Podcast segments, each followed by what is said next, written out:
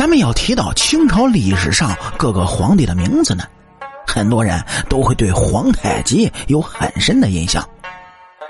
其实啊，皇太极的本名并不叫皇太极，皇太极的原名咱们前文也说过，叫皇太极，也就是台湾的台，吉林的吉。而太极这个词儿呢，在蒙古语里啊，类似于阿哥的意思。那是蒙古贵族的专用称呼。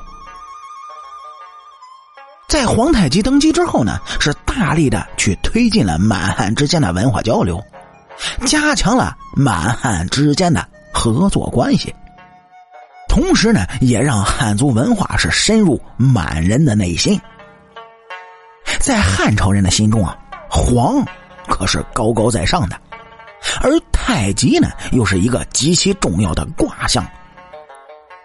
皇太极的汉语译音也就是皇太极，所以啊，这哥们是顺水推舟的就把自己的名字改成了皇太极。而这个寓意美好并且读起来十分有趣的名字呢，也伴随着皇太极的一生。那么，在最初，皇太极的父亲努尔哈赤给皇太极起了一个什么样的名字呢？这个名字说出来，让皇太极一生都感到脸红。努尔哈赤曾经就有十六个儿子，哎，所以啊，为了把儿子们区分开，给他们取的名字也有着不同的寓意。像努尔哈赤就给自己的第十四个儿子多尔衮取了这么个名字，意义呢就是为欢子的意思。第十五个孩子多益取名就为泰儿的意思，而在明朝陈仁熙的《山海西文》之中，皇太极的名字叫贺干；而在朝鲜王朝的记载当中呢，皇太极还叫黑环伯利。这些名字在我们现如今读起来都会觉得怪怪的，在皇太极那个年代呢。皇太极这些名字在汉朝之中，更是让皇太极感到极为尴尬。但是，其实，在真正的清朝历史当中，皇太极的名字应该叫皇台极，台湾的台，吉林的吉。那么，谁又能想到，一生战功无数的皇太极，竟然有这么一个可爱的名字呢？但其实啊。并不只是他一人如此，你就像努尔哈赤这个名字，用满文来翻译的话，那就是野猪皮的意思；而舒尔哈齐呢，也是小野猪皮的意思。皇太极在满文翻译，那就是苍狼的意思。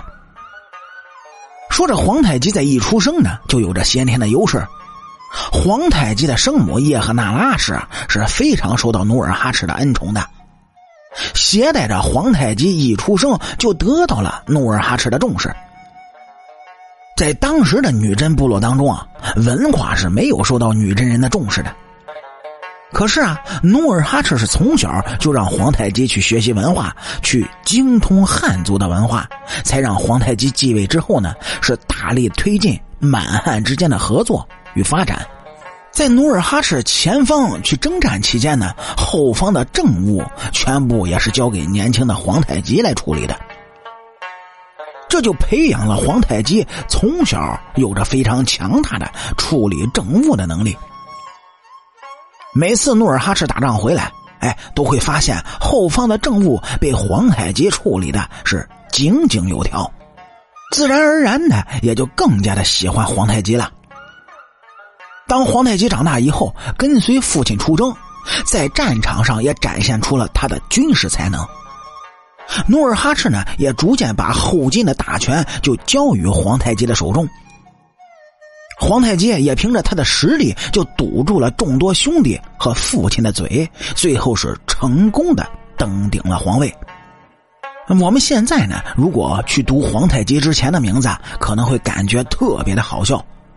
但是在蒙古，在女真部落，非常崇尚武力的他们，讲究个武力至上，以武力为标准就去判断一个人，才会有了如此的起名方式。